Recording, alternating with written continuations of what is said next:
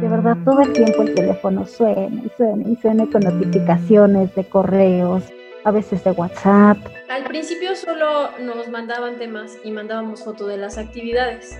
Mi papá, que es el que cubre los gastos de ese, de ese tipo, este, me dice, pues no quiero que vaya a librar. Regis, que está más grande, ella sola se conecta, ella sola toma las clases. El seguir operando, ese fue el reto fundamental. ¿Qué lugar les damos, así literal, les damos a niños, niñas? No se tomó en cuenta, sobre todo en países de periferia como nosotros, y cuando llega, ¡fum! ¿no? Nos toma a todas y a todos por sorpresa. Con la llegada de la pandemia, muchas cosas cambiaron, entre ellas la educación. Por eso en este episodio de Latitudes queremos contarte cómo ha sido para la educación privada desde cinco perspectivas diferentes. Mi nombre es Carolina Campos Rojas. Mi nombre es Emiliano Quinto. Soy Paola Carpio Garcés. Soy el profesor Josué Lugo. Mi nombre es Leticia Jiménez Cruz. Itzel Lugo, soy maestra en ciencias sociales.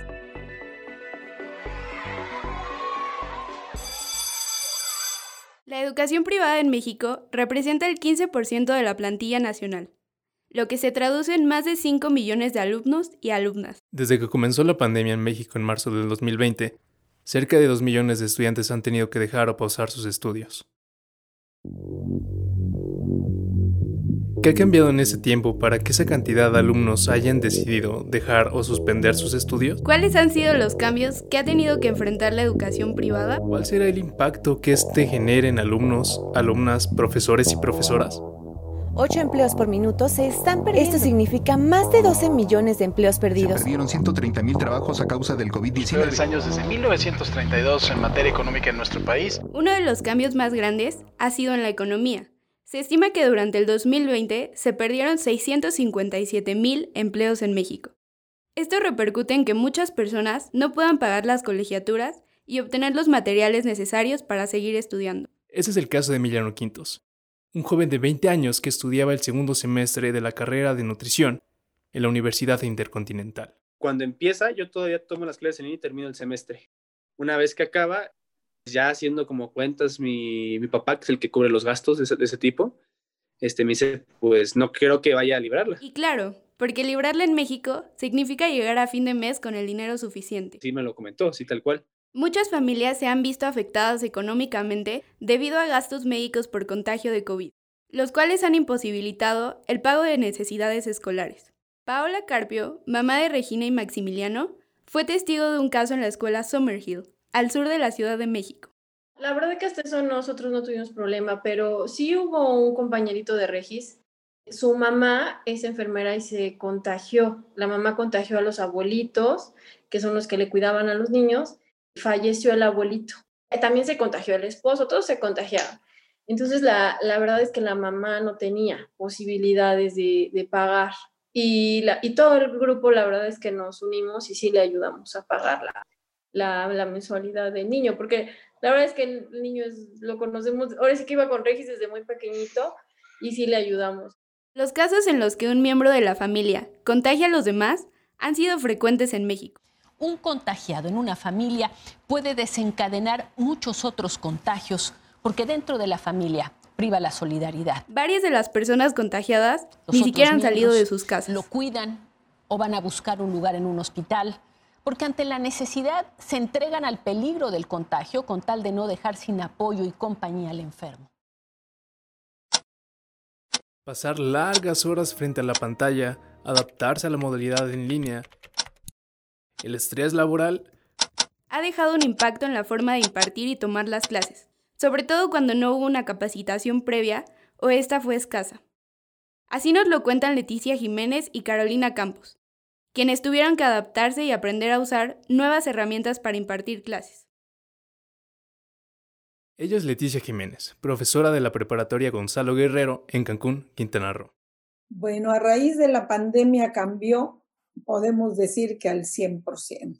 Nosotros operábamos dentro de salón de clases, ahí es donde realizábamos nuestra actividad y entonces cambió al 100%, porque tuvimos que aprender a utilizar plataformas, tenemos que aprender TICs para poder eh, realizar este, el proceso de enseñanza-aprendizaje.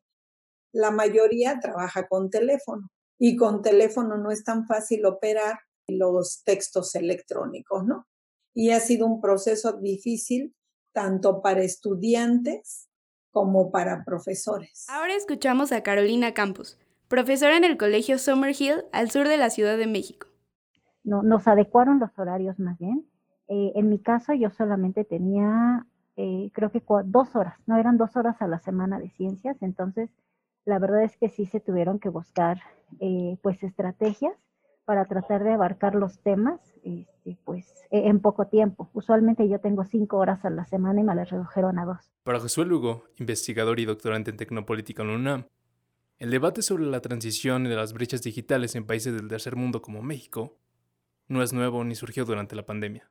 No se tomó en cuenta, sobre todo en países de periferia como nosotros, y cuando llega, ¡fum!, nos toma a todas y a todos por sorpresa ya se venía advirtiendo que, la transición era necesaria, se venía advirtiendo en trabajar sobre las brechas y se venía advirtiendo en trabajar en programas muy situados para comunidades específicas. Con poca preparación y sin saber muy bien cómo usar las nuevas herramientas para esta modalidad de estudio, muchos alumnos y alumnas decidieron abandonar la escuela. No es lo mismo aprender a través de una pantalla que hacerlo en un aula. Que más afecta desde mi perspectiva es la preparación de profesoras y profesores para dar clases en línea, que no es lo mismo a darlo presencial y no es lo mismo a conectar tu cámara y ponerte a hablar. Yo calculo que un 5% de nuestra población eh, la perdimos porque no se adaptaron a trabajar vía virtual. Con algunos la manera que solucionamos fue dándoles clases individuales para poder hacer que perdieran ese, ese mm, rechazo hacia estar ante un dispositivo electrónico y tomar la clase, igual que si estuviéramos en un salón de clases, ¿no? Ah, porque la característica de nuestras clases es que son con el profesor eh, simultáneo eh, con los alumnos, no es que grabemos las clases. No se trata solo de adaptación, algunos padres y madres de familia han notado que el tiempo que sus hijos e hijas pasan frente a las pantallas tiene repercusiones en su salud. Por ejemplo, la hija de Paola Carpio llegó a tener afectaciones en la vista y dolores de cabeza. Un viernes que ya así de plano le dolió la cabeza, pues estar en la computadora. Así lo manifestamos muchos papás de que no queríamos que estuvieran con tanta pantalla. Y sí, ya no, ya no mandan tantas actividades como antes las mandaban en un principio. A estas afectaciones se les ha denominado síndrome de burnout o tecnoestrés. Ambas son producidas por un sentimiento de frustración ante la necesidad de administrar las clases y el trabajo a distancia. El número de personas que lo padecen ha incrementado durante la pandemia, sobre todo en personas del campo académico o estudiantil. Profesores y profesoras, así como alumnos y alumnas, están frente a nuevas modalidades de aprendizaje, para las que se necesita disciplina, esfuerzo y mucha, mucha, mucha, mucha paciencia. Carolina sufrió de estrés laboral, el cual la llevó a pensar en dejar de dar clases. Yo recuerdo que a principios, no, a, finales, perdón, del ciclo escolar pasado, llegó el momento en el que decía, no, yo ya no quiero calificar nada, yo ya no quiero. De verdad, todo el tiempo el teléfono mm. suena y suena y suena con notificaciones de correos. Y a veces me daban ganas de aventarlo. A pesar de que yo, por ejemplo, les puse un horario, ¿no? dije, yo los puedo atender hasta las 5 de la tarde pues no, había personas que a las 10, 11, 12 de la noche estaban mandando mensajes. Entonces sí, sí llegué a desesperarme, sí llegué a decir, ya no quiero este, trabajar, ya, ya, ya estoy cansada, pero bueno, pues solamente es un decir, ¿no? De eso a, hacerlo, pues eh, hay una laguna inmensa porque pues finalmente es mi trabajo, me gusta lo que hago. Y no, bueno, no, no lo podría dejar, aunque sí, sí llegó el momento en el que estaba muy, muy saturada. La población del sistema educativo no ha sido la única que ha padecido tecnoestrés. Los padres y madres de familia también han tenido que aprender y adaptarse a las nuevas modalidades de estudio. Esto resulta problemático si se tiene en mente que alrededor del 70% de los padres y madres de familia trabajan durante el tiempo en que se imparten las clases. Los padres y madres tienen que decidir entre trabajar o dedicarle tiempo a la educación de sus hijos e hijas. Al principio solo nos mandaban temas y mandábamos fotos de las actividades. Eso fue como en el, eh, ahora sí que cuando inició la pandemia. Ya después, este, ya, ya, ya nos mandaron todo para tomar clases por Zoom. Pues sí es difícil porque tengo que llegar del trabajo y, y a, hacer tarea con ellos y mandar fotos, fotos, fotos. Y hay un momento en que te llenas ya de, de tantas aplicaciones y tu celular nada más te llegan, te llegan notificaciones y, y pues así es, me tengo que adaptar y, y seguir, seguir, seguir. La educación a distancia es un modelo en el que los y las profesoras imparten clases mediante herramientas digitales como Zoom, Google Scholar o Google Classroom.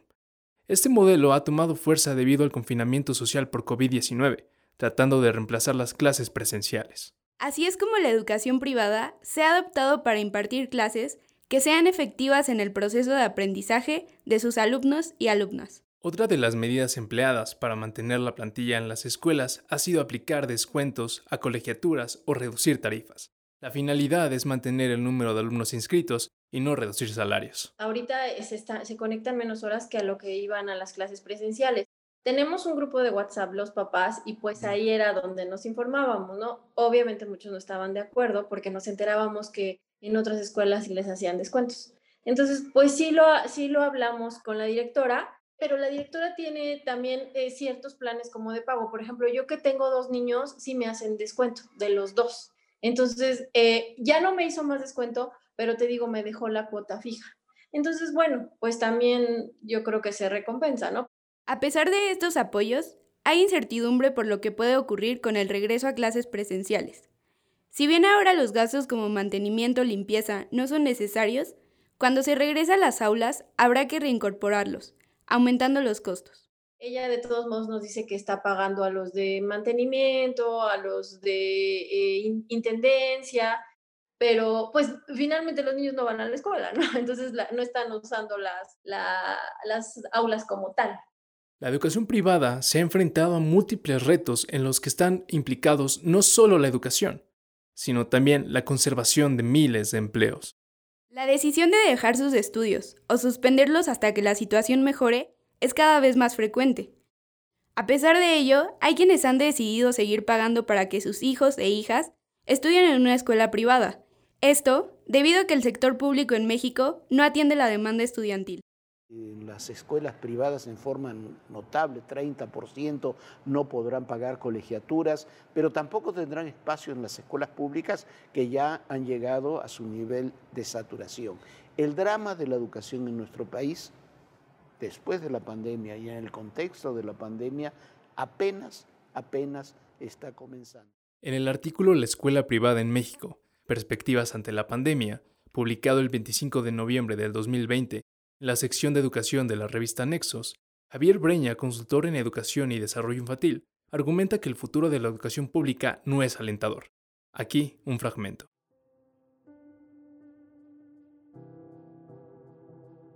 Los desplazados de las escuelas privadas por COVID-19 emigrarán al sistema público. Algunos ya lo hicieron la mayoría de ellos obligados por una situación económica que se ha tornado muy adversa en los últimos meses. La crisis que ha vivido el sistema de educación pública obedece, sobre todo, a la masificación de la educación y en alguna medida a los niveles de corrupción de sus estructuras. Si ese sistema, además, tiene que inventar prácticamente de la nada otro sistema, el de educación a distancia, seguro experimentará situaciones que no está preparado para enfrentar, mucho menos solucionar. La educación ha cambiado por completo y cabe preguntar cuál es el panorama que se espera. Para Itzel Lugo, maestra en Ciencias Sociales por la Universidad de Guadalajara y comunicóloga por la UNAM, la situación dependerá de diversos factores. Uno de los más importantes será la priorización de la salud mental y la adquisición de recursos emocionales que permitan a niños y niñas enfrentar la crisis. Son procesos históricos, son, son graduales. Y en ese sentido sería pensar, a ver, ¿Por qué empezamos? ¿Qué es lo más importante en este momento? Por ejemplo, Tonucci, que es un, un pedagogo italiano, hay que considerar también esa procedencia, él decía, es que ahorita lo fundamental no es que niños y niñas obtengan una calificación, lo fundamental es que niños y niñas aprendan de esta crisis, aprendan de esta coyuntura para que tengan herramientas, recursos emocionales. Para poder generar modelos que den prioridad a la salud emocional de niños y niñas, es necesario, antes que nada, aprender a escucharles. Cuestionarnos qué tipo de, de adultos y adultas somos. Algo tan sencillo y tan complicado y tan difícil para reconocer a partir de eso qué lugar les damos, así literal, les damos a niños, niñas, niñas, ¿no? ¿Qué es lo primero que se te viene a la mente cuando escuchas niña, cuando escuchas niño, cuando escuchas infancia, adulto, adulta, ¿no? Y ahí nos salen todos estos imaginarios, representaciones sociales en torno a la niñez, a las infancias, de pronto muy deterministas o de pronto muy en el futuro, cuando ellas, ellos son presentes futuros ciudadanos, cuando seas grande lo entenderás, pero no recurrimos a las actores y los actores más fundamentales que, que son, en este caso, eh, infancias y, y, pues también maestros y maestras, ¿no? De pronto, ¿qué es lo que ellas y ellos pueden y quieren dar? En un momento en el que el panorama mundial y educativo es incierto, es a través del trabajo colectivo que pueden plantearse alternativas incluyentes tal cual echarnos la mano desde la trinchera que, que una ocupe. También cómo puedes contribuir, digamos, a hacer más llevadero eso que está pasando para la niña, la ni eh, el niño, no sé, para cualquier niño o niña que conozcas, ¿no? ¿Qué es lo que ellos quieren? ¿Cuáles son sus necesidades? ¿Cuáles son sus críticas? ¿Qué nos pueden sugerir y recomendar a nosotras y a nosotros como adultos? Ante un panorama incierto, Construir de manera colectiva y solidaria es la única opción que queda para la educación privada en México. Aún quedan retos y problemas que la educación privada tendrá que enfrentar, empezando por decidir si regresar a clases presenciales o continuar con el modelo de distancia. Este capítulo fue producido meses antes de que algunas escuelas regresaran a clases presenciales. Hasta el 3 de marzo, el número de escuelas privadas que ha regresado a las aulas es de casi 300. Las clases no se han reanudado en todo el país, solo en algunos estados. Indicador de lo difícil que ha sido para la educación privada sostenerse y adaptarse al modelo a distancia tras un año de pandemia. Este episodio de Latitudes fue reporteado y escrito por Mau Díaz y yo, Karime Vázquez. Agradecemos a todas y todos los entrevistados que hicieron posible este episodio y a ti por escucharnos.